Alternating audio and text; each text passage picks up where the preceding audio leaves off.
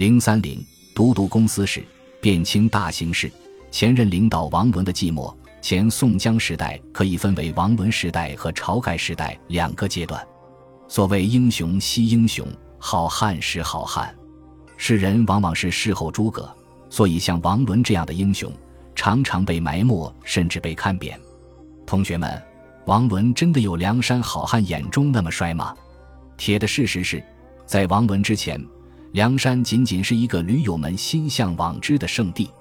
但王伦之后，梁山在政府及其不配合下，充分发展了第三产业，短短半年就成长为一个员工千人、营业额稳定上升的实力派企业。补充一下，这家公司的招聘风格独特，十分尊重人才，所以一般不需要考察对方的学历和职业经验。目前很多员工一字不识，但个个身手不凡，脾气暴躁，管理难度可想而知。但你们知道吗？王伦仅仅是一个知识分子，而他的团队都是游手好闲、杀人越货的亡命之徒。梁山是怎么在王伦手下经历了一个从无到有、从小有到壮大的过程？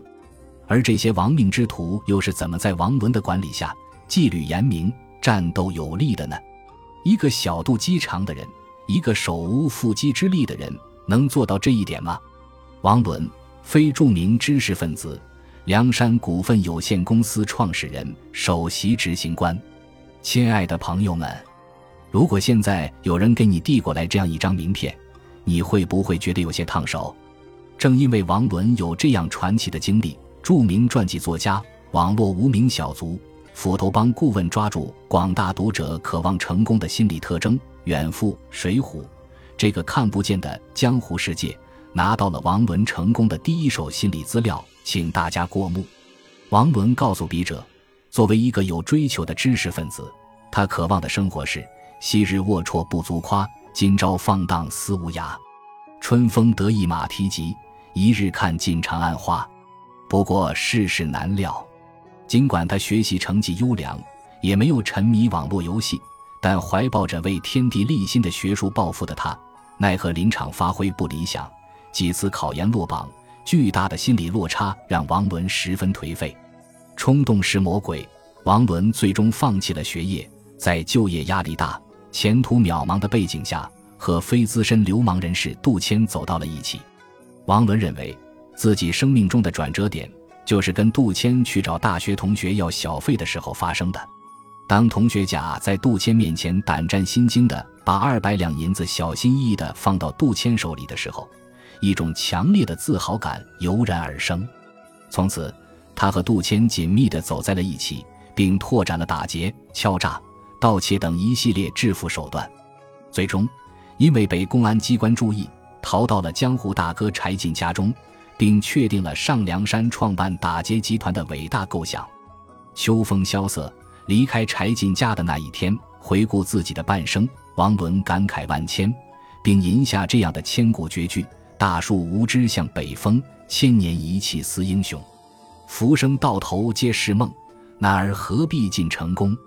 王伦认为，读书入仕才是他的人生正道，是应试教育体制让他的追求如水中之月。镜中之花，鲁迅先生说的对，可怕的不是梦想实现不了，是梦醒后无路可走。当王伦放弃了应试教育后，他发现除了打劫，我还能干点什么呢？和其他的打劫人士不同，王伦打的不是劫，是寂寞，是功业难成，是志气难舒啊！愤青后的王伦把自己的管理天分发挥得一览无遗。第一。他把梁山作为事业发展的基地。梁山地域广阔，方圆八百里，山高水险，中间是丸子城，了儿洼，易守难攻，可持续发展潜力大。在打劫集团如雨后春笋般发展的大宋晚期，这充分说明王伦在选择创业地点的时候做了多么充分的市场调查。第二，引进正规部队的管理体制。特别是正规特种部队的侦察和通信手段，这既是梁山发展的要求，也是王伦的英明所在。这一点，林冲在刚入山时就完全被他的管理手段震惊了。证据如下：梁山酒店的总经理在天没亮的时候，取出一张雀花弓，搭上那一支响箭，去着对港拜卢哲为里面射将去。很快，芦苇坡里三五个小喽摇着一只快船过来，竟到水亭下接林冲上梁山，管理严格，令行禁止，不同于一般的绿林集团。林冲对此十分好奇，问明白了之后，羞涩的默默不作一语。